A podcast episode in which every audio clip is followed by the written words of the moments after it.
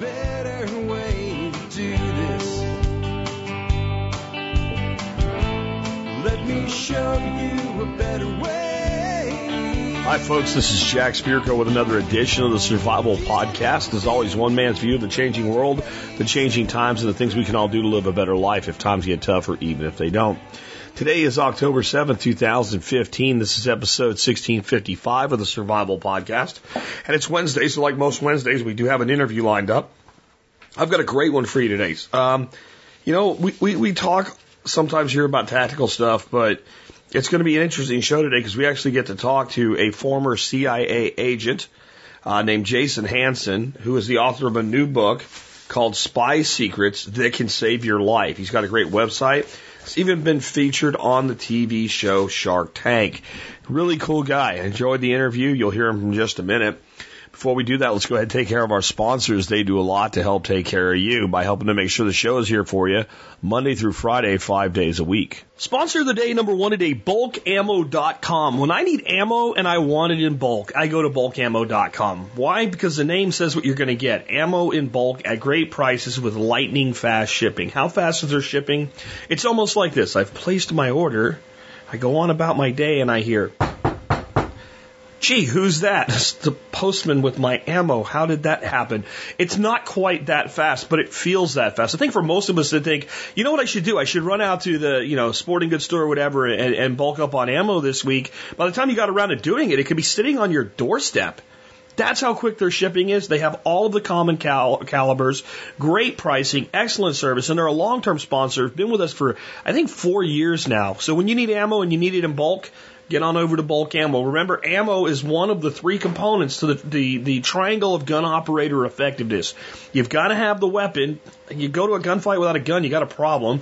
You, the operator, needs training, but even with a good operator and a good firearm, without the ammo, man, that's the terminal tackle, as we say in fishing. You've got to have the ammo to put food on the table, to protect life and property, and to train effectively. Check out bulkammo.com today, and remember they do do a discount for members of the support brigade. Just check the benefits section of your MSB for more information on that.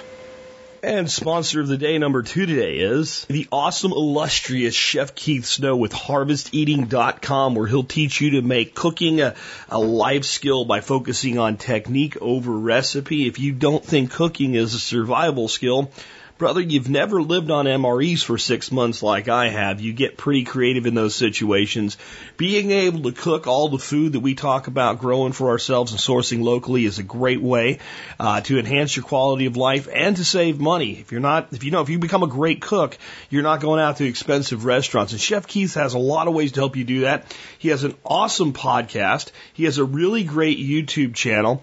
And uh, right now, he's got some of the coolest uh, sauces you'll ever find. Pasta sauces in new packaging that makes shipping a lot easier. Things like creamy basil, flame roasted red pepper, sun dried tomato, and rosemary. Uh, soon he'll be moving things over to Amazon, but for now, just go ahead and check out harvesteating.com for all of that and more. Remember, Chef Keith will help you make cooking into a life skill. With that out of the way, let's take a look at the year that was the episode, the year 1655, because the episode is 1655. I have a massacre in France and a Russian military assertiveness. Um, you can read that one if you want to, and if you read the follow up on it, it's uh, shows you the depravity of man. I'll, I'll leave it at that today. Uh, the second one I have today, because we only have two from Alex Shrugged today, is The Rings of Saturn and a Titanic Discovery. That's the one I'm going to read. Christian Huygens puts his whole heart and mind into everything he does. He invents the pendulum clock to attempt to solve the longitude problem in navigation. He designs but does not build a gunpowder fueled piston engine.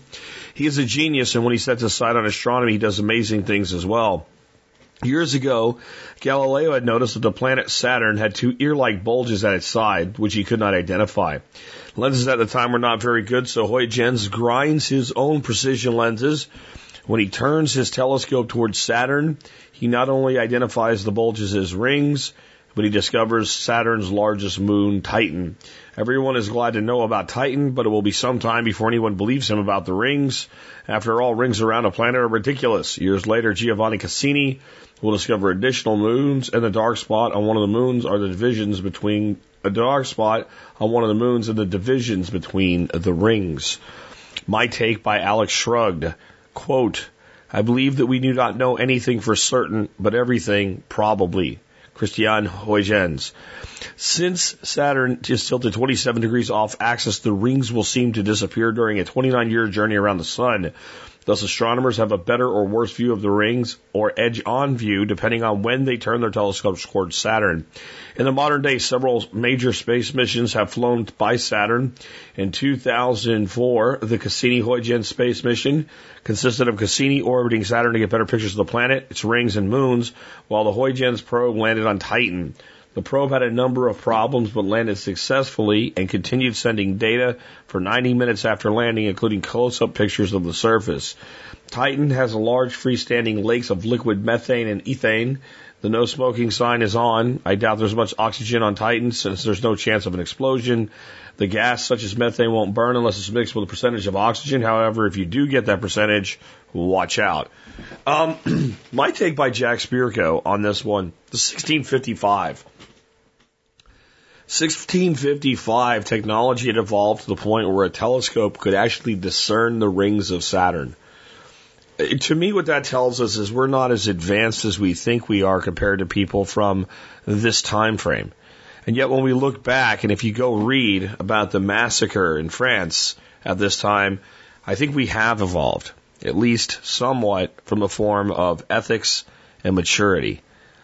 Um, but not enough. Not enough. Christian Huygens was able to look at Saturn. We're able to send a vehicle there to land on its moons. The other history segment today talks of a depravity that I, I, I can't even, I didn't read it because um, it's, it's bad enough when you read the summary by Alex, but if you actually go down and read the footnotes and read the actual accounts, it's, it's an atrocity that's, that's hard to get your head around. But as much as we have avoided atrocities like that in parts of the world today, there's parts of the world where things just as horrible are still done. Maybe it's time that we start to catch up with our technology. As a former guest and I spoke about, Bill Wilson, maybe it's time not just for ethics to catch up, but our our maturity as a species needs to catch up with our technology. At a time when we as a species can send things out of our solar system we should be caught up to at least treating each other with decency. But through the lens of history, we see as far as we've come, we still have a far, long journey ahead of us. My take by Jack Spirko. Um, next up, I want to remind you, real, you guys real quick about the Member Support Brigade. Do consider joining the MSB. If you do that, you get uh, discounts from over 60 vendors that help support the show and the work we do. By offering you guys discounts on things you're probably buying all the time anyway. A membership that more than pays for itself. If you're military, law enforcement, Peace Corps, or a first responder like an EMT, paramedic, or firefighter, you do qualify for a discount if you email me before, not after you join.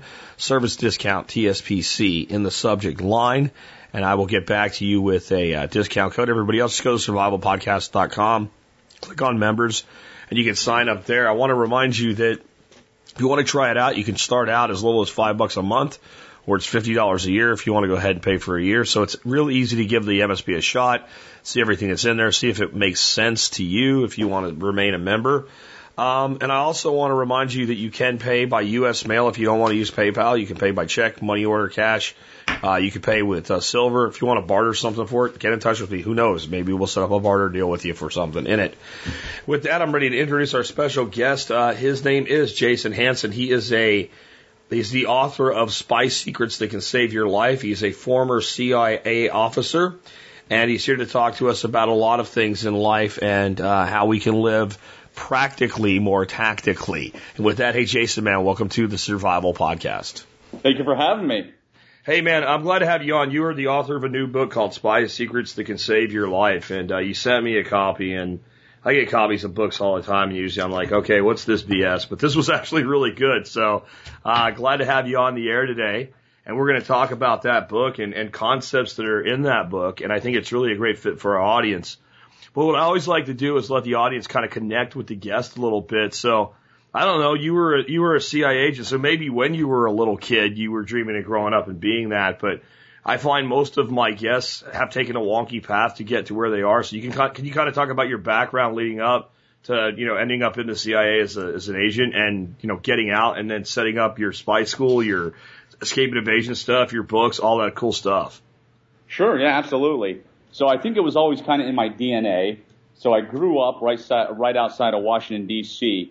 and I was always into the outdoors. You know, I was always running around with BB guns and shooting things and getting in trouble by my parents for taking the BB gun out when I shouldn't. Um, I was a Boy Scout and ended up becoming an Eagle Scout, so did all that kind of stuff. And then when I was in college and getting ready to get a job like most people, I did not want to have some boring desk job when I was going to sit behind a desk for 40 years and be bored out of my mind. And being in the Washington DC area, I sent out a lot of resumes and my very first job from college was with a local police department. And shortly thereafter, the CIA and the Secret Service offered me a job I figured the CIA would be more interesting, so I went that route. Had a wonderful time. They treat you great. Uh, but I had the entrepreneurial bug and wanted to do other things. And also, I wasn't married, so I wanted to have a wife and kids and have a more stable lifestyle. So I left the agency in 2010, and then I started my company where we have our spy school and all the other things, the book I just wrote. Uh, so it's it's been a wonderful blessing and a very fun ride. So you do uh, a, a spy escape and evasion course. And I kind of want to talk about, I think there's like two ways you do that. I think you have like people that come out to your place and do more of an immersion thing, but you also go to different cities and have students that come in and they spend like, from what I looked at, two days in that course, one day of instruction and one day like a field exercise, right? So I imagine you get a lot of questions, but what is the most frequent question you get from people that take that course? Sure. Yeah. So yeah, as you said, I got a two day spy course and I travel around the country where people come to me and we do all kinds of stuff. We do how to escape duct tape, how to escape rope, how to pick locks, how to become a human lie detector, how to detect and avoid surveillance. So it, it really runs the gamut. But it seems these days a lot of people are asking me about home defense questions. So they're really concerned about home invasions. You know, you can't turn on the TV without hearing some horror story.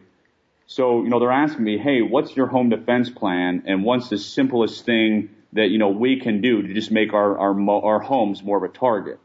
And it's it's really it's easy stuff. I mean, one of the things I recommend is common sense. Go case your own neighborhood. So walk up and down your street, look at all the houses, because that's exactly what a criminal is going to do. And if you see your house and your house is the one that you would go uh, do a burglary on, clearly change that. And that's things like putting an alarm sign in your front yard, putting alarm stickers on your back doors, getting a large dog bowl and putting it in your house, even if you don't own a dog. Um, getting motion sensor lights and video cameras, which these days are so inexpensive. And if you do the things I just mentioned, if a burglar is walking down your street and he sees that and none of your neighbors have it, he's going to choose your neighbor's house. And as I said, all those things are super simple. But when I walked down my street, besides myself, there was only one other person who has any kind of security measures. So it's so easy for us to do these and not be the person that the criminal picks. Yeah, how do you see dogs fitting in a place? So like we have a three acre property surrounded by fence with barbed wire. It's probably not your typical suburban home. It's out in the country. Um, but we have a, a shepherd and a, a, uh, a pit bull mix running around in there. They're both pretty friendly dogs if you're introduced to them, but I, I have to believe that is a deterrent. Um, you know, my neighbor's got three Rottweilers. They're the same way. You know, you think they're ter- terrifying, but once you're in there, they're really not. But that has to be something that a criminal takes into account. Oh, absolutely. I mean, even though they're scumbag criminals, they still don't want to get bit by a dog or harmed. So I highly recommend, you know, get a dog if you can, but you know, some people don't want to or maybe allergies, but at least have a dog bowl out there. So the criminal sees that and thinks, shoot, they may have a dog so I'm going to go to another's neighbor house where I see zero signs of a dog. There's a product I want to ask you about. Uh, we we used it when we had bought this house, and um, we weren't going to be actually able to move in for like three weeks. So at least the real estate side is down. Because uh, before we bought it, there was actually somebody that broke in through the back, cut the fence, came in, and the fact that it was up for sale was probably a tip off, and stole the air conditioner, probably you know a fifteen hundred dollar, two thousand dollar air conditioner unit for probably 50 bucks worth of copper. So we got a thing called fake TV. And uh, it's this thing that like makes like the TVs on, and we put two of them in the house on timers. And uh, I kind of thought it was gimmicky, but at, you know, in the end, when it was in that kind of situation, I did kind of at least give the illusion somebody had moved in. No, yeah, I, I'm familiar with the product, and I think it's a good idea because when that criminal's case in the house, if he sees, you know, that image of the TV through the blinds or whatever, he's going to say, "Shoot, it looks like somebody's home. I'm not going to go invade this house. I'm going to go find the neighbor's house where there's no sign." So, you know, having lights on timers, the motion sensor lights, the fake TV, anything to make your home look harder and more occupied, I think is a great idea.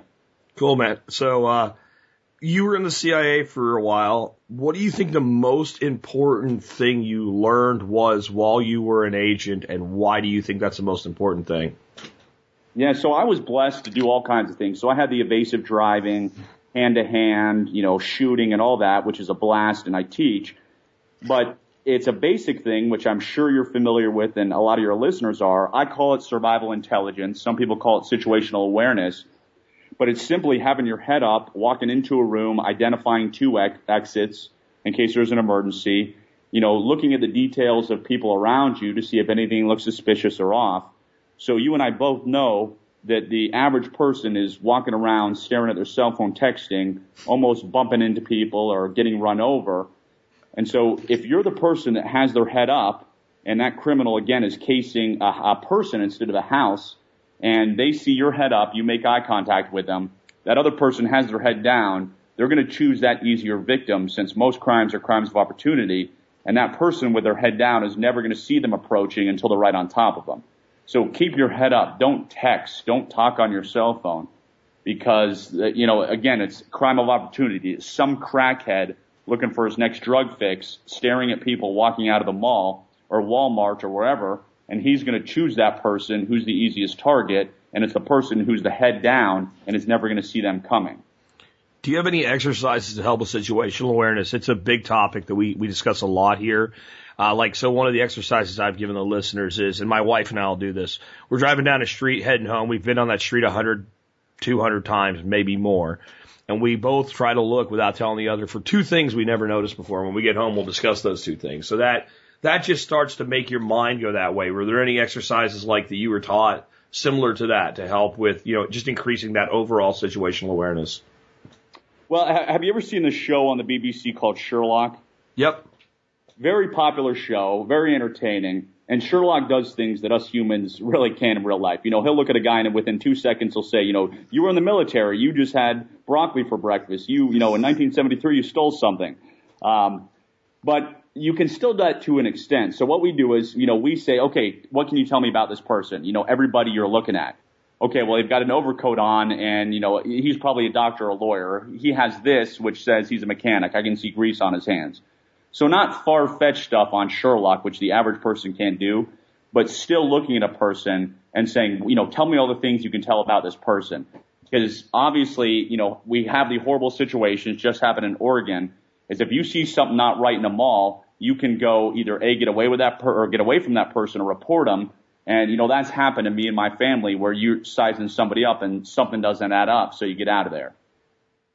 Yeah. So like the airport watching game, but other than being at the airport, right? Cause like you're bored at the airport, like you try to figure out like where does that person probably going or coming from? That, that's, that's a cool one. Yeah. And that's exactly it. I mean, same thing. It's funny you mentioned the airport is I fly all around doing my training and, and clients and stuff. And every time I'm getting on a plane or my passengers, I'm sizing up all the passengers. You know, what can I know about this passenger? Does anybody look suspicious? Is anybody sweating? Is anybody taking any weird pictures? So just being more observant in general, wherever you're at. Very cool. So I think another big thing you mentioned, like that a lot of your students are concerned with home invasion. Another big thing people seem to be really concerned with is their kids, and they should be. Um, this is this is not you know the 1970s when probably you and I were growing up, where you know your biggest concern was somebody was going to grab a kid, and you know, that did happen, but it probably didn't happen to the level it does today. There's a lot of sophistication today. Uh, criminals are able to, you know, kind of size up your kids because they're on Facebook or Twitter or YouTube or whatever. Get a lot of information. Use chat rooms as a method of gaining intelligence. And then my favorite, most horrible thing uh, that, that parents do, that I think is just dumb, are the stick families on the back of the car.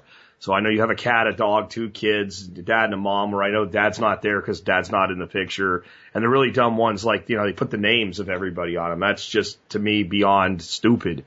Um, what are some ways people can help protect their kids in this, you know, this day and age? Well, it's funny you mentioned the stick figure thing because I did a, a big presentation on that a while back, and you're absolutely right. I mean, telling the whole world, okay, if I do a home invasion on this house, I've got to deal with mom and dad and one kid. You know, I don't have to deal with a lot of people. So yeah, clearly never put those on.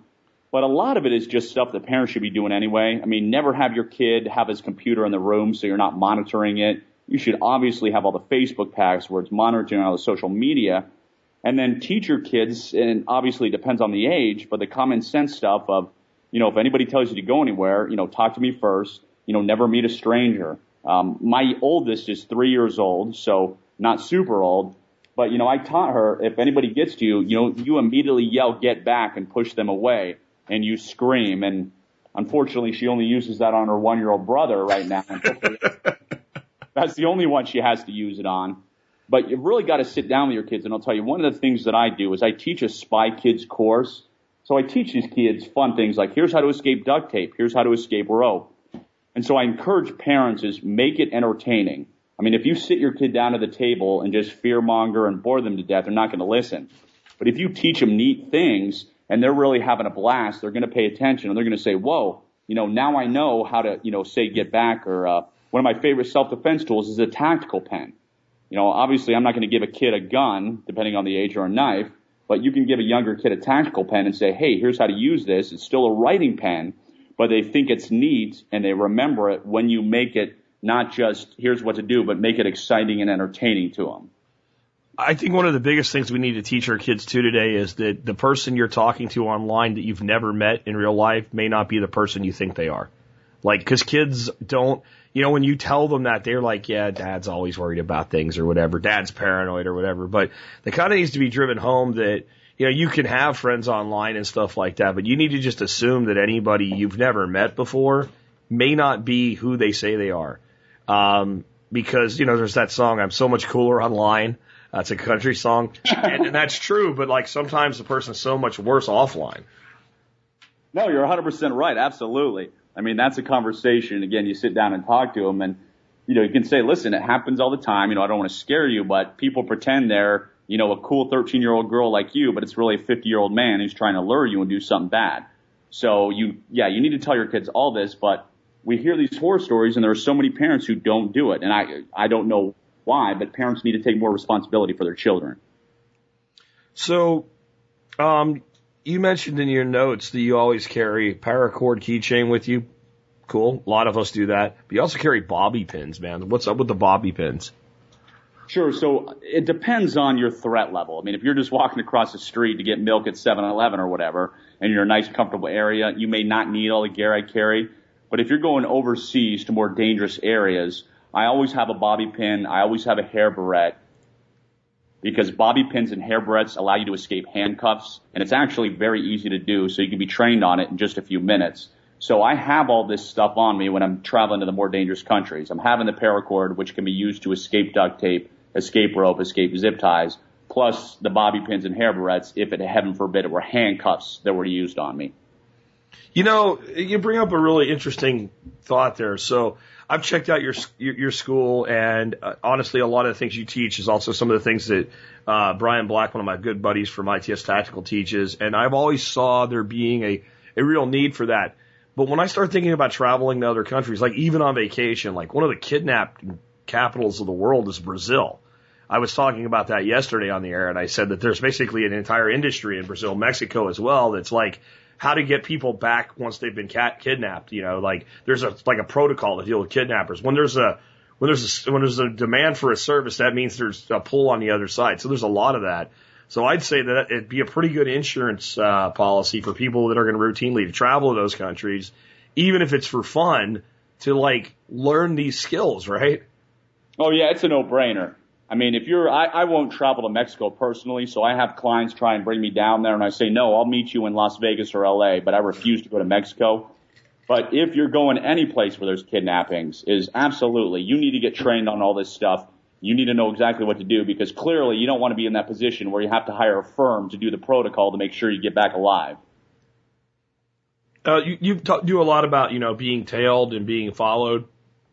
I mean, I think there's a big difference between being like followed at a mall, uh, where you're surrounded by other people and there's a lot of recourse that you can take just by being observant and noticing that you're being tailed, What would you do if you were be you realize you're being tailed and you're kind of alone, you're on a street, it's late at night, that type of thing.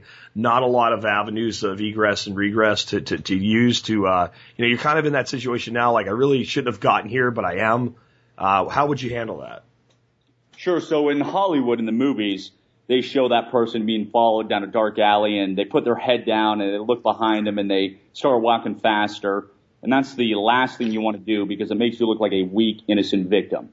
Is if you're ever being followed, especially when you're alone, you need to turn around and confront that person. And you don't have to do it in a, an angry or crazy way. You just say, can I help you? Do you need something? Let that person know you've made them, you see them, and you're the last guy they want to mess with. So I always have my gun, my knife, my tactical pen, and I pray that I never have to use them, but you don't want to wait for that guy in that dark alley to be two feet away from you on top of you. As soon as you see that person following you when they're 20 yards away, turn around and say something. It is socially uncomfortable, but it lets the person know that you're a confident individual and most likely they're going to go choose a weaker victim. Definitely agree with that. So, what are some common mistakes people make while they're traveling that tend to put them at risk? Well, uh, one huge mistake is in hotels. So I travel all over the world doing this, what I do. And overseas, this is more common, but it still happens in the U.S. But what these criminals will do is they'll sit in a hotel lobby and they'll see who checks in and they'll case the place. Because when you check into a hotel, the hotel representative every time asks you, you know, Mr. Smith, Mr. Jones, how many keys would you like? And you always want to say two keys because if some woman checks into a hotel and she says, oh, I only need one key, now the criminals know she is alone. They know if they do an invasion in that hotel room that there's only one person to contend with. So always make sure you're asking for two keys, which I do, you know, no matter what. I think that's a great, great idea. I tell you another thing with that. I think even just from a standpoint of convenience, like I'm going to lose one of my keys. Yeah, you know, so the first thing I do is put one in my wallet like it's a credit card, and, and then use the other one as the main key. No, you're 100% right. I mean, another another thing too, which is really important, is I always stay between the third and the sixth floor of a hotel. Okay. And first reason is criminals obviously target the first two floors because those are easy to get out of. So they can go rob it. They've got their buddy in the getaway car, so they just run to the car and they don't have far to go. But if you're staying on the 99th floor of some hotel, um, you know, in Las Vegas, where I happen to be right now, but if you're staying on the 99th floor and there's a fire, that's a long way to go down. And in the U.S., most fire truck ladders will only go up to the sixth floor. So if you're on the 99th floor, you're kind of out of luck. Yeah, definitely. Um, I, I there's there's uh, you know, it just makes you think of, of of a fire. I mean, alone, just just being that high up and trying to get down. It also kind of makes you think of you know 9/11. Exactly. Yep. It- the the higher you were up, even if you were below the impact, the uh, you know the the more time you had to burn in getting out of there, especially considering some of those people were advised to just stay put when they should have gotten out. Yeah, horrible advice, obviously. Um, I mean, I think another big mistake people make when they travel is they don't leave an itinerary with somebody that's not going with them. I mean, that just seems like the the biggest mistake that that people could make to me because if you do disappear and you know people are trying to find you, the good guy, so to speak, then they have that to work off of and can figure out probably when when you didn't show up for something, when you didn't uh, wind up where you were supposed to be, and then there's a place to start. No, you're 100% right. I mean, that's that's another no-brainer, so easy to do. But I, I'd like to share a, a quick tip, and this is one of the things I, you know, I teach a lot of executives who travel overseas. Is I actually teach them how to be a professional hostage. Uh, You know, I, I teach them how to make sure they never get kidnapped in the first place. But if worse came to worse, is if somebody, heaven forbid, is ever kidnapped, they need to know how to leave signs so that the people following you can find you. And what I mean is, is as uh, ugly as it sounds, stick your finger down your throat, make yourself puke everywhere, cut yourself wherever you can, and leave blood. So don't put blood like in an obvious place. Like let's say you were in a room, you wouldn't put blood on top of the table because the criminals could see that and wipe it away. But you'd want to put blood underneath the table. You'd want to pull up the corner of a carpet and leave blood. You'd want to put it in the wall. So you want to make sure you're leaving all these type of signs. Go to the bathroom somewhere, all these DNA, all this blood, because then whoever, you know, uh, your family can say, listen, John has been trained. He's going to leave all these clues. So the FBI or whomever, when they go in there, they don't just do a quick sweep and say, ah, no, we didn't find anything. They say, shoot, we've got to pull up all the corners. We've got to look under the tables. We've got to do all this because John has had professional hostage training. Hmm. That's, that's interesting because usually you think about being trained to avoid that, but people don't really think about being trained well once it happens. And I think I have a military background. It's the same thing. When you get into uh, intensive levels of training, you train avoidance all the way, but you also train to the worst possible destination, how to keep yourself alive, how to be found, how to be rescued. Exactly, and it's it's not a thing most people like to think about. Obviously, nobody wants to think about getting kidnapped, but yeah, you have to prepare for that and know what to do if you find yourself in that situation. On all the like crime shows, they always say, you know, to try to form some level of relationship with your kidnapper. Is that real or is that Hollywood hooky pooky? It is real. You, you do want to do that. You want to make them seem like a human, or that you're like a human being. And you also want to be respectful. So when I do my training is, if you get kidnapped, you don't want to be yelling and screaming and say, you know, I'm going to kill you. You don't know who my family is because they're going to think you're a pain in the butt. They're going to put more security on you.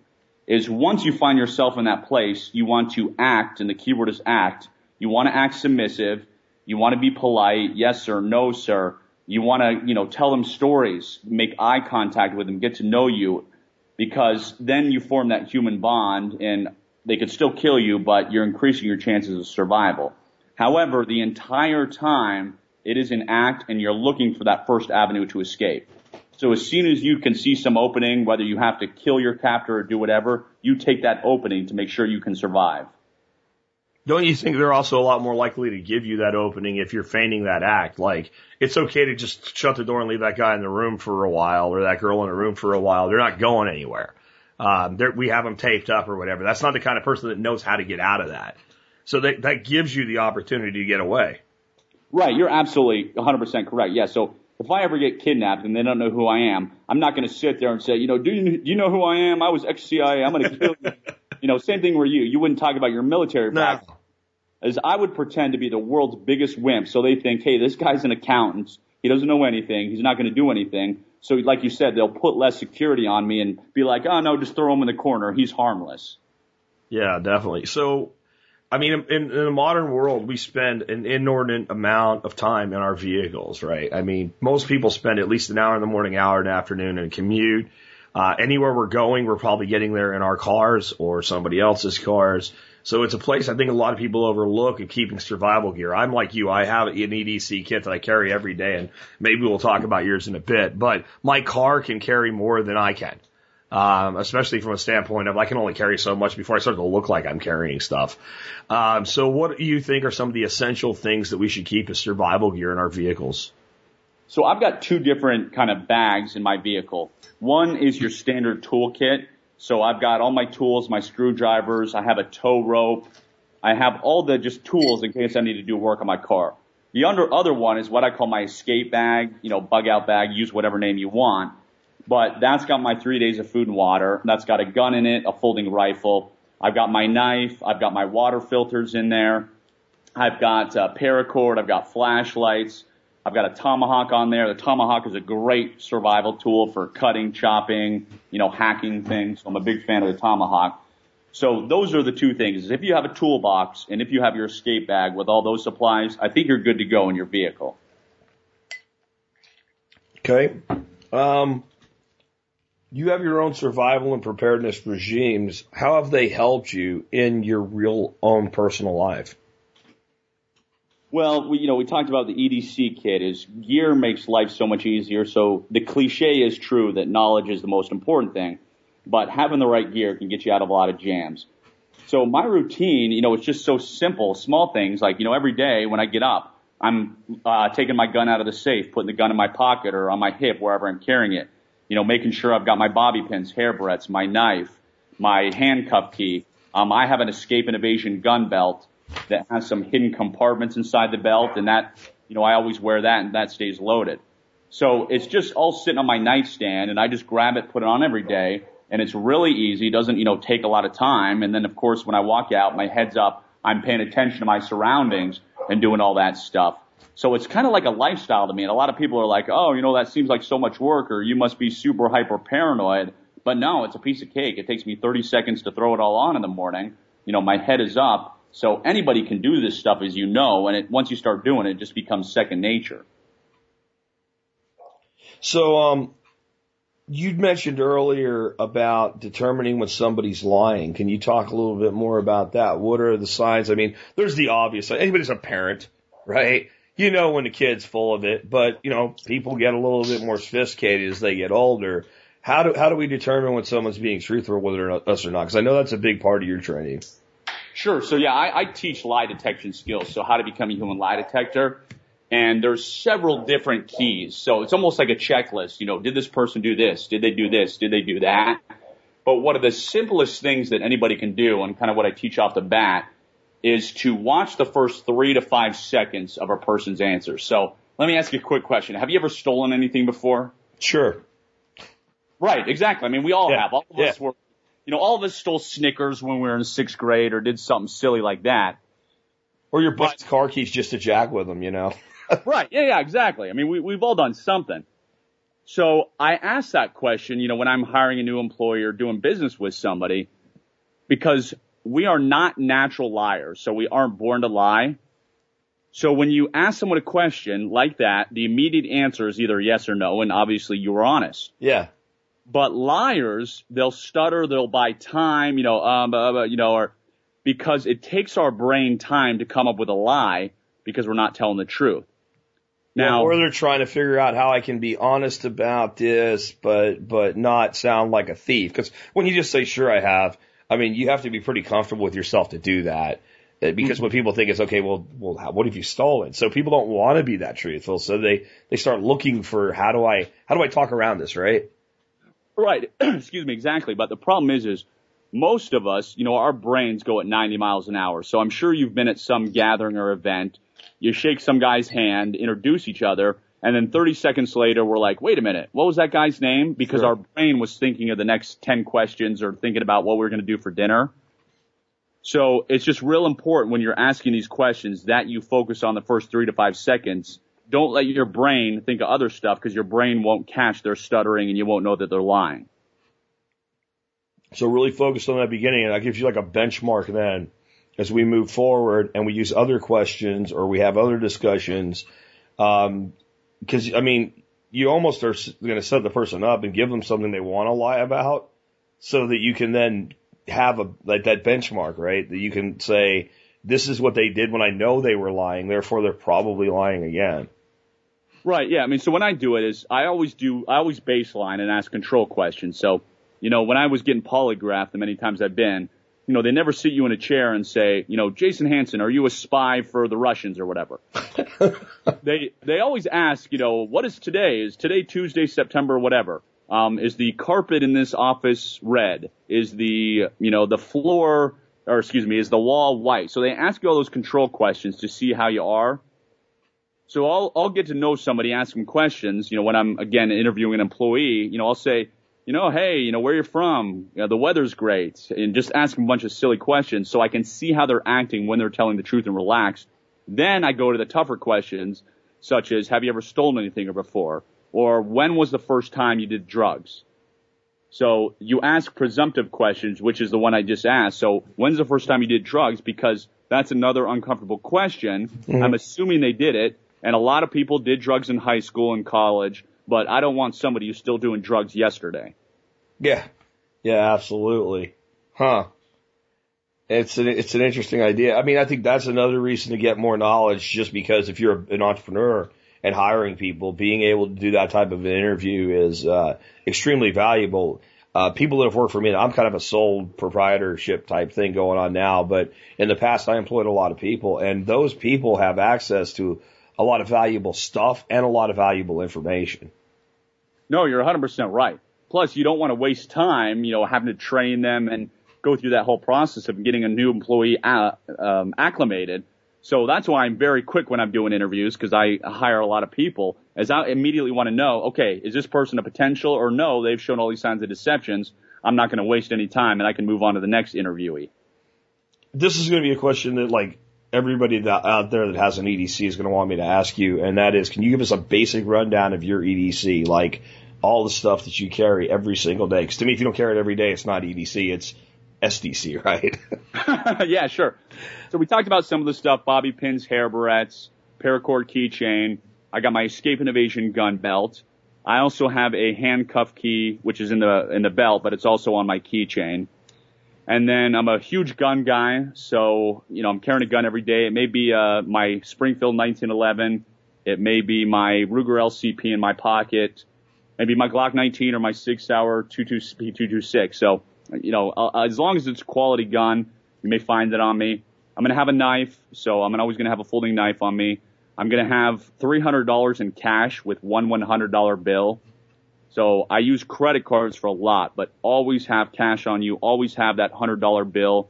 It will get you out a lot of jams in life, especially if you travel overseas. And then I have my tactical pen on me, which is always on me. And I think as I'm running down my brain, I think I pretty much covered it. Okay. Talk a little bit about that tactical pen because I saw that on your site and you were breaking ice with a hammer with it. So it's a, I mean, it's a regular writing pen. You can get refills from Staples or wherever for it, but it's made of something like aircraft grade aluminum. It's, you know, if you hold it, it's a heavy, hefty pen where you can take somebody out, you can smash out a window, do whatever you need. And two weeks ago, I got an email from a guy and the subject line said, 45 minutes ago, you saved my life. So clearly I opened that email. It got my attention.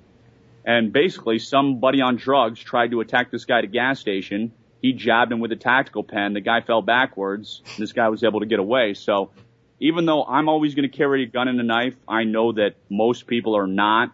And since you carry a writing utensil anyway, why not have it be a pen that's not a cheap plastic piece of junk that's going to fall apart, but a pen that you could really, you know, uh, heaven forbid, you could kill somebody with it if you had to. Like you, I carry, and when you were going down the guns you carry, we had two big commonalities there. Uh, with Sig, I carry a 239 because it's a little more compact, but I also a big 1911 guy. Love to have my gun on me, but I go places where I cannot take my gun. Um, so in those places, it's good to have that secondary uh, tool as well for defense. Um, they've they've not yet allowed me to take my gun on an airplane, and, you know, and I've never asked either. I figured that would be a bad idea to ask. Can I bring my gun with me on the airplane? You know, they probably wouldn't like that. So I mean, that's another aspect of that. There's just times you cannot carry any government building around here. You, you can't carry, and is is is uh, liberal as Texas is with carry, and now just passing open carry as well as concealed. Um, it's it's it's available, but there's places you can't do it. Yeah, exactly. I mean, I fly all the time. Yeah, I'm in government buildings. Maybe I have to go to the courthouse for something. So yeah, none of those places am I allowed to bring a gun or a knife. So at least I have my tactical pen. What are your thoughts on open carry? I mean, constitutionally, I, I, I completely am for it. There's places that I go that it makes sense, but I actually, as long as the option exists in the state you're in, prefer concealed carry because I, I kind of think that's an offset thing. Like, oh, look, there's his gun. Um, now I if I'm going to carry open, I'm going to carry like with a retention holster anyway. So if you go for my gun, that's really a bad idea. But it still just to me gives away like a capability I'd prefer not to give away. Yeah, I'm with you. So yeah, I'm all for uh, the right to open carry. So I live in a small town in Utah, and when I go in the grocery store and I see a guy with a 1911 on his hip, I love it. You know, I, I love seeing that. However, me personally, I don't open carry, is I want the element of surprise.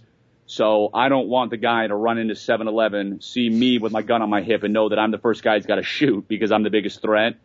Is if I ever find myself in that situation and my hands are up and I've been surprised, I want them to be surprised when I have that opportunity to draw and take action.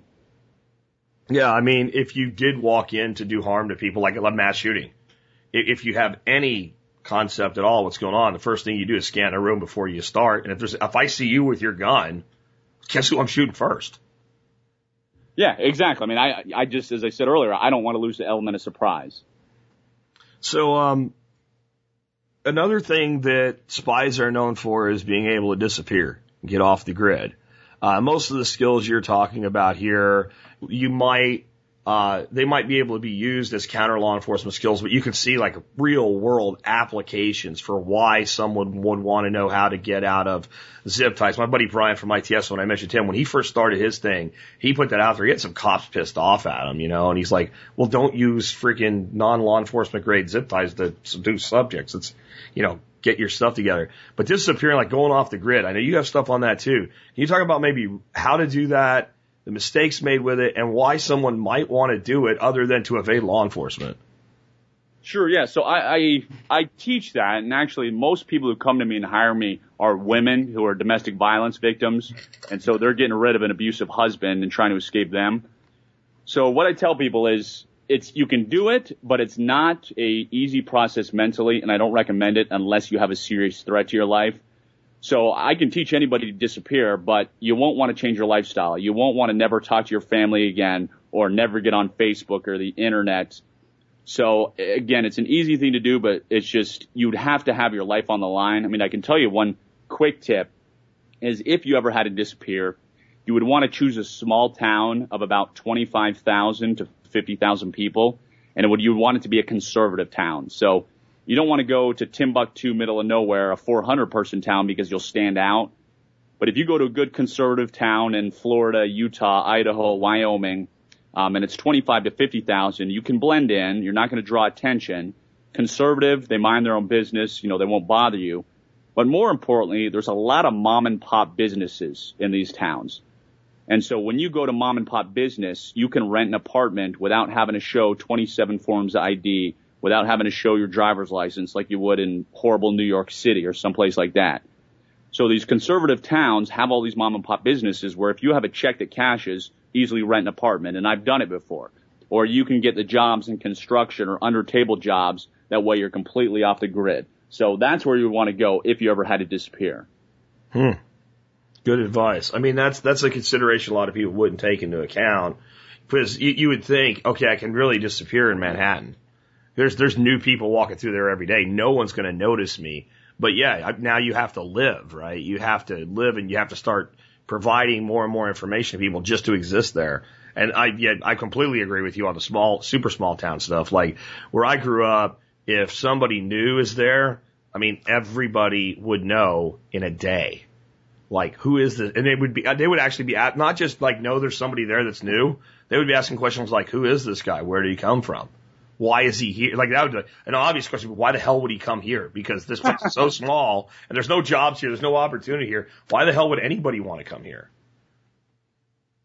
No, you're 100% right. And in the towns that are 25,000 and 50, is they're big enough that nobody's asking questions and people are laid back and you don't want the bureaucracy of a liberal place. So again, they're not going to ask for all your IDs and all your licenses and all this and that stuff.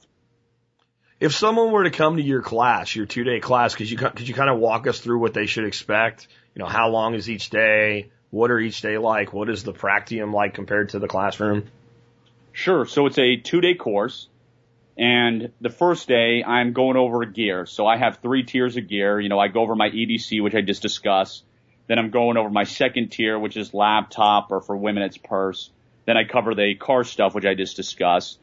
And then we, I show them how to escape the rope, how to escape duct tape, how to pick handcuffs. I teach them how to pick locks. I teach them how to escape the trunk. You know, heaven forbid they're bound in the trunk. We also cover detecting surveillance, avoiding surveillance. And then I teach them things of here's how to surf the internet, you know, anonymously. Here's how to make sure it's encrypted. Here's how to make sure that nobody, you know, can steal your passwords and all the things you need to do for cybersecurity to be safe. Um, we also discuss legally hiding money. So the ways you can hide money from the government overseas and also in the United States, making it legal. So you're not, of course, doing anything illegal. And then we also do a field exercise. So we do a spy field exercise for the latter part of day two where they're going on a series of missions and I've got hunters and surveillance guys doing surveillance and trying to get you. And that day is you know, many people say is one of the best times because that really teaches them what situational awareness is. So that really teaches them how they should be on a daily basis. And that final final spy field exercise is the culminating of the two days where everything comes together. Can you uh, talk about like what are what is the level of skill of the people you have tailing them and all? Because most criminals are not former CIA agents, right? So are, are they of your level? Are they of some mid tier level? Are they trained by you? Are they really really good? Do you have a mix? You know that's a great point, and I do have a mix. So I have guys that are pros, and then I have people who have zero training because, as you said, the average criminal is going to be a knucklehead and not be great but I want him to see all types of things. So I want him to see the pros and the amateurs. And you know, it's funny you mention that because I got one guy that's uh, not a pro whatsoever, and he's obvious. Everybody can pick him out. He thinks he's doing good, but he's the guy that'll go like hide behind the light pole kind of thing and draw attention to himself. so yeah, I, I want to throw at them many different levels of skills. Because there is a different level of sophistication in the criminal, right? I mean, there's the guy that he's jonesing for his next friggin' speed hit. And he's, he's going to be obvious. And now, what amazes me is how many people in our modern world won't see him. But if you're trained, you should spot that guy. But then the guy that's like made a living, like just knocking people off for, for their wallet or whatever. If he's been doing that for any length of time and he's not in jail tonight, he's, he's better at it than, than the guy, the speed freak. He has to be or he'd be off the streets. Yeah, you're exactly right. I mean, the good news for you and I is we're most likely not going to deal with a super pro. So unless you've done something real bad or you're a real high profile, you're not going to have the CIA or the FBI having a team of, you know, five to 10 cars and five to 10 guys on you because that's extremely difficult and you have to be trained in that. You and I most likely are going to be the crackhead or the guy who's going to pick your wallet. And although he's more of a pro, he's still a lot easier to detect than the CIA or the FBI or whomever. Yeah, and if you take my wallet out of my pocket where everybody carries it, you're going to get a bunch of fake credit cards and some monopoly money for your time. So that's right. It's, it's yeah, it's what, what we call a toss wallet. So you have the wallet, yeah. Care about. Yeah, I mean, and that, that that's little things. I mean, I'd like to maybe, maybe get your your thoughts on this. Like, I was watching. Occasionally, I see talk shows because my wife watches them at home and I work at home, right? And there was one where they had a guy on. I don't remember his name, but he was like one of the like like super sophisticated, you know, daytime cat burglars of all time, where he was one of these guys where he really did make the deal with law enforcement to basically after he did like a year, if he would work with them and consult with them, they'd let him out early. And he had robbed big time homes like the Kellogg family, like his Kellogg cereals. Uh, and he said he always robbed houses during the day. And what he would do is he'd watch the house, wait for an opening, he'd walk right in the front door. If they'd locked the front door alone, wouldn't have gotten in straight to the master bedroom, lock the master bedroom door, and then could take his time. That's where all the valuable stuff was and go out the window. And the reason he locked the door is if anybody tried to unlock the, get in the door, like he'd hear it know to get away. But the first thing that would start is an argument over who locked the door. So while they're sitting there arguing with each other about who locked the door, he's out back window and walking down the street. And he would always say he would take stuff and, and not ransack the place, not the typical home invasion. So that it might take them a day or two before they go look for grandma's earrings or pearls or something and realize they're gone. And then start looking around and realize like, oh, the money we keep under the mattress because no one looks there is gone. And dad's gun that he keeps under the mattress is gone because no one looks there. And this guy had robbed millions of dollars worth of stuff and had, had no one had ever even seen him. No one knew who he was. No, you're right. So there are two types of burglars. There's the day burglars who are the professional guys. They want to get in, they want to get out, and they're doing this for their living. The second burglar is the night burglar, and they're the dangerous ones. They're the crackhead who's looking to get his next fix. They could care less that you're home, or actually they want you home because they think you're going to tell them where the safe is or where that million dollars you got buried in your basement. So that's why, you know, anybody who doesn't have a firearm for home defense is nuts because that day burglar is going to watch you and wait for your work. And oh, wait, hold on, hold on, hold on. I got guys with reluctant spouses. Okay, I want you to say that again. Anybody that doesn't have a home defense gun is. Oh, anybody that doesn't have a home defense gun is nuts. Now, believe me, I I know there are plenty of guys with reluctant spouses because I've trained them. Yeah. And I'll tell you, the only way that I've known to change that spouse's mind is when something happens. I had a guy where they thought they had a home invasion. It turned out to not be it but his spouse was so freaked, she said, "Oh no, go buy a gun." So that's that's the only way to to cure him of it, unfortunately. Yeah, absolutely, and hopefully we can get people over that hump before it goes to that level, because a lot of times then it's too late.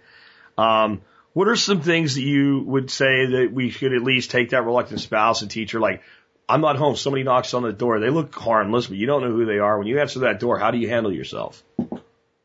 Right. Well, I'll, I'll tell them because what criminals do is when they're cased in the neighborhood, they'll knock on the door, they'll see if you're home, they'll size the person up who answers, they'll look past that person and say, hey, do they have any signs of uh, wealth? You know, is their hallway where I'm looking through, do they have, you know, million dollar paintings or do they have all this nice furniture and it looks like they're rich? So I just tell them not to answer the door, period. But I also say don't just hide and not answer the door, but let them know, you know, sorry, we're busy, you know, we don't have time to answer the door kind of thing. Mm. Because if you just ignore it, well then that guy may think nobody's home and may break into it. But I'll tell them in a loud, firm voice to say something like, no, thank you, not interested, you know, I'm, I'm in the middle of something, but make sure they're saying in a firm, almost scary voice. If it's a woman, now as a guy, I'm just raising my voice, uh, you know, talking normal. So that's one of the things. And then I say, you still got to have a self-defense tool. If you don't want a gun, you know, use a knife or a baseball bat or something. Um, and of course, have an alarm system. Uh, you know, when I have my alarm system, it's always in home mode. So home mode simply means is I can walk around, my motion sensors are turned off, but if anybody tries to enter or leave the door, it sets off the alarm, the police are called. So have the spouse have an alarm system, always use that home mode. What are your thoughts on pepper spray? I'm a big fan of Cold Steel Inferno. Um, I've actually let myself be sprayed by several different kinds, and I won't do that anymore. But that one really sucked. So like I have cans of that like velcroed up under like windowsills and stuff like that throughout the house, and not because I won't shoot you, not because my wife's not opposed to somebody being shot if they break in. I actually fear for my wife's ability to commit and pull the trigger. But I know damn well she'll she'll fill your face up with that stuff, and that stuff works great. It's got uh the regular pepper in it, but it's also got black pepper in it. It makes you like kind of like do the sneeze thing. So you actually pull it up your nose. Um, and when I allowed it to happen, I ended up with blood coming out of my nose and my mouth. it's, it sucks. yeah, I mean, I, yeah, a gun is definitely my number one choice. My only concern with pepper spray is, is brutal as it is, it clearly affected you, and I've been pepper sprayed and it affected me, is there is that small percentage of society it doesn't affect. Sure. So you can splash these guys in the face and they'll act like it's water. So that's my only concern is if you get one of those guys, it's not going to have any effect. I also know a guy that shot a guy in the chest with a 357 Magnum and the guy beat the shit out of him and then drove himself to the hospital. So there's always like not everything works all yeah. the time, period, you know? Yeah, no, that's a great point. I, one of our, uh, one of our expert council members, Frank Sharp, that does firearms training, was asked a question, uh, a few episodes ago, and it was, if if we uh, if we shoot somebody and they're they're they have body armor on, uh, what should we expect to happen? And he said the same thing you should always expect to happen when you shoot somebody. You should expect that they'll do nothing, right? You should expect that they will not respond and that you will have to do follow up no matter what. And I think that's like what we have to understand with weapons. Like I think weapons can create a false sense of too much security because we see too many movies where the guy shoots the guy and he just blows over backwards and falls down. Um, I can tell you that, and I'm sure you can too. That's not how that happens. No, not at all. Yeah, I mean, that's great advice you just give. I mean, that's why we practice the failure to stop drill. You know, two to the chest and one to the head. Is yeah, you need to be ready to do multiple shots, and if that guy keeps coming, you better prepare to go to the head shot. Can you tell me about this belt you have? Because I've actually been looking for a product like that. I I'm not big on like five thousand pieces of gear, but I like stuff that when when I just put it on, it's got the other stuff with it. Sure. So yeah, I because I was looking for a belt myself and I couldn't find one I liked, especially when I travel overseas. Is I created an escape and evasion gun belt. So it's a thick leather belt which can hold my 1911 and I carry. But on the inside of the belt are three hidden compartments and they're zipper compartments where you can store gear. So right now I'm wearing my belt. I have a $20 bill stored. I have some uh, matches, strike anywhere matches. I have some lockpick tools in there. I have a handcuff key in there. I have a utility razor blade in there, and then I always have backups, so I have some bobby pins and hair barrettes in there also. Very cool. And did you have somebody make this for you? Did you find something that worked and kind of kit it up a little bit? I mean, you do sell these on your site, right? I tried to look at it, but while we're interviewing, you have an automatic playing video. I can't shut up, so I had to I have to rely on you for this now. yeah, yeah. So what I did is I you know, I couldn't find anybody. I, you know, got on the internet, tried to, uh, to find, you know, some belt maker, had no luck but I was mentioning what I was doing and somebody in the small town I live said, Hey, you know, so and so is a leather maker. So I went to this guy and he just makes the belts one at a time, you know, takes them forever. But so I just, I have him handcraft it for me whenever orders come in. Oh, very cool. That's that's great. I mean, I love to hear stuff, you know, that, that's being made in America. It's uh Yes, definitely. I, I have plenty of stuff in my house that wasn't, but when I have the opportunity to support small especially small business, uh, you know, I, I really try to go out of my way to do that. So that's really cool. So tell us more about your book. Uh, can you give us kind of the rundown on your book? Yeah, sure. uh, book came out I think two weeks ago by Penguin released it, and it's called Spy Secrets That Can Save Your Life. And it's a lot of stuff that we've kind of talked about here. You know, not everybody can get out to my two day spy course, but I go over, you know, evasive driving. Here's what to do if you're carjacking. If heaven forbid you ever had to ram a vehicle, here's the right way to ram a vehicle, um, and not what Hollywood says. I go over all my list of gear, so the three tiers of survival gear I cover in there. I teach them some hand-to-hand self-defense stuff, you know, very simple moves to have to take down an attacker. And then items we mentioned such as here's how the right way to pick handcuffs or here's the right way to pick locks. Can you talk about why you're doing things this way? I mean, you said you had the entrepreneurial bug, but it probably would have been pretty easy to go a different route, maybe set up a, I don't know, a security agency or something like that, where that was all you did. You dealt with people that had money. I mean, it seems like you have some level of a mission oriented concept here all of us want to make money. If we don't, we can't stay in business. But it seems like you you have a desire for this stuff to be available to people that really need it. Yeah, no, absolutely. So what kind of how it morphed is, you know, I, I had this training, obviously taught it to my wife, and then other people said, you know, hey, I need this, I need this too. And clearly, most of us don't have millions of dollars, you know, who can hire, you know, people to do uh, this training. So I don't think there's a person on this planet, and um, I clearly I'm a, a Republican if you haven't guessed, but uh, you know it doesn't matter if you're liberal, uh, if you're Democrat or Republican. None of us wants our wife kidnapped. None none of us wants our daughter harmed. So it shouldn't just be guys in the CIA with top secret security clearances who have this. Is everybody, no matter who you are, wants to stay safe. And can you kind of talk about like the stuff that you're releasing isn't necessarily stuff that only CIA people know. It's just part of your training. Like you have a, a bifurcation, I guess. There's certain things you probably know that are not for release to the general public. And like everything that you're doing, like the powers that be know about it and you're, you're not breaking any laws. You're not worried about being charged with sedition or something. This is all above board. Yeah, 100%. So everything I do, I actually have to send to the CIA for approval. So my book that just came out, is they had to review the book, read the entire thing, and let me know if they had to take out any of the material, if anything was classified. So yeah, I would never in a million years release any classified information. There is stuff which I can't share and I won't because it is classified. But all the stuff we're talking about, all the stuff in my book is fully above board and the CIA has allowed me to share it. And that's primarily because you were a former agent. So that, that actually, it, it helps you but on the other end, there's things that I could just go out and say because I know they're generally available that I wouldn't be tying back to them. And so you have to have that extra step in there. That is, yeah, that's true. I mean, I just created a bunch of videos where the publisher wants to have this video enhanced ebook. Yeah. And all the videos which I shot, I had to send to the CIA. They had to watch all the videos and they just got back to me this week and said, yep, all the videos are good to go. You can show them. And by this point, I've dealt with the CIA enough I know what is classified and what is not. So they're great to work with. And most of the stuff, when I have to send it these days, is a very quick and easy review. Well, and they're always looking to rec- recruit really good people. Um, so this type of thing, as long as it's, it's clean, so to speak, probably with young people being exposed to it is good for their recruiting efforts. And now you're a known quantity too. You were known as an agent, but now you've been on the outside doing this long enough that like, okay, we know this guy. He's he's got a track. I'm sure like the first time you sent him stuff, they're like, I don't know about this, but at this point, like you know, there, there's probably only so many people that do that type of work at the agency. Uh, that's that's got to be a smaller department than you would normally think that would be dedicated to something, you know, more of a threat to national security. Right, yeah, they know I'm not some knucklehead. I'm not some idiot who's trying to burn them or put all this classified information. So we have a very good working relationship. I'm, I'm glad of that because there's people out there that are basically doing the same thing that you are. Uh, they're probably getting approval, but they create this false air of like stuff around them where they use a fake name and actually try to make that a selling point. And I, I prefer that it's kind of. You, you, I look at you, you look like a guy that could be having a business lunch with me or something in your picture, you know.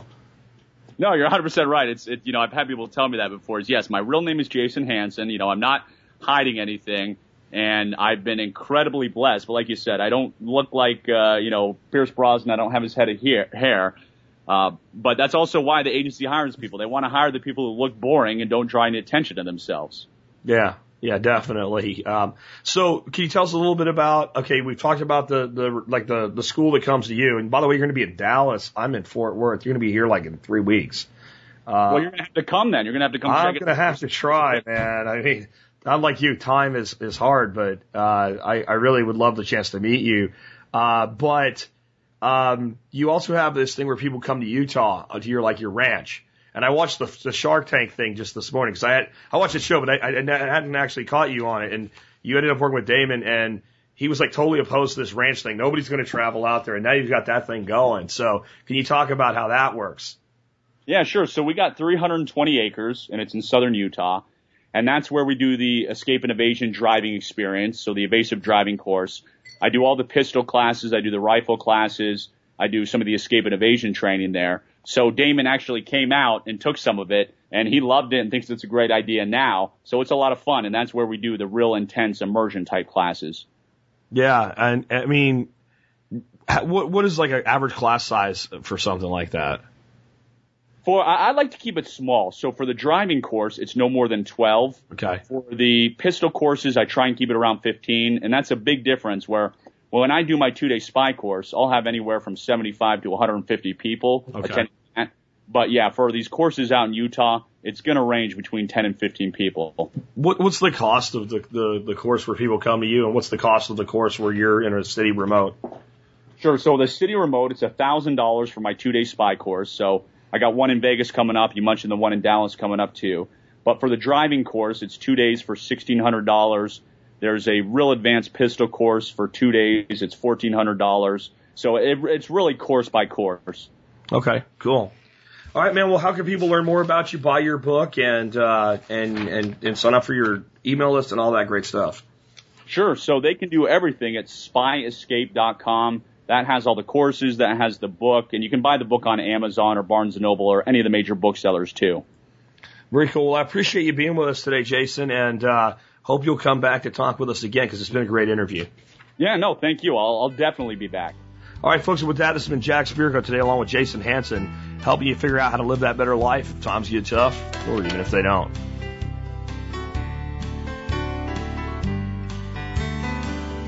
Old habits die hard, and some wounds never heal. We got what we came for. This is part of the deal. I can't forget you. I can't even try.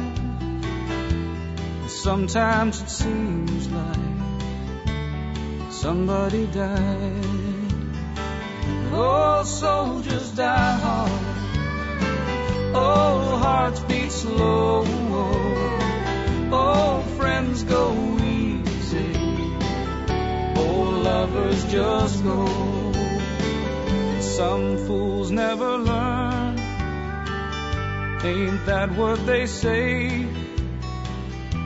I turned for a moment. And you turned away You had your reason. God only knows if it bothered you, baby. It never showed. Oh, soldiers die hard. Oh, hearts beat slow. Oh, friends go easy. Oh, lovers just go. Oh, soldiers die hard.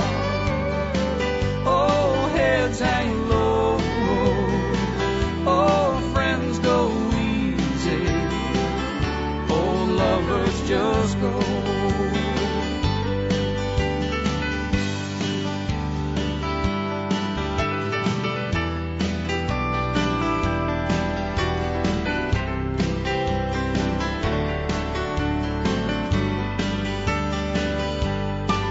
I keep telling myself that it's alright. But I know that later tonight,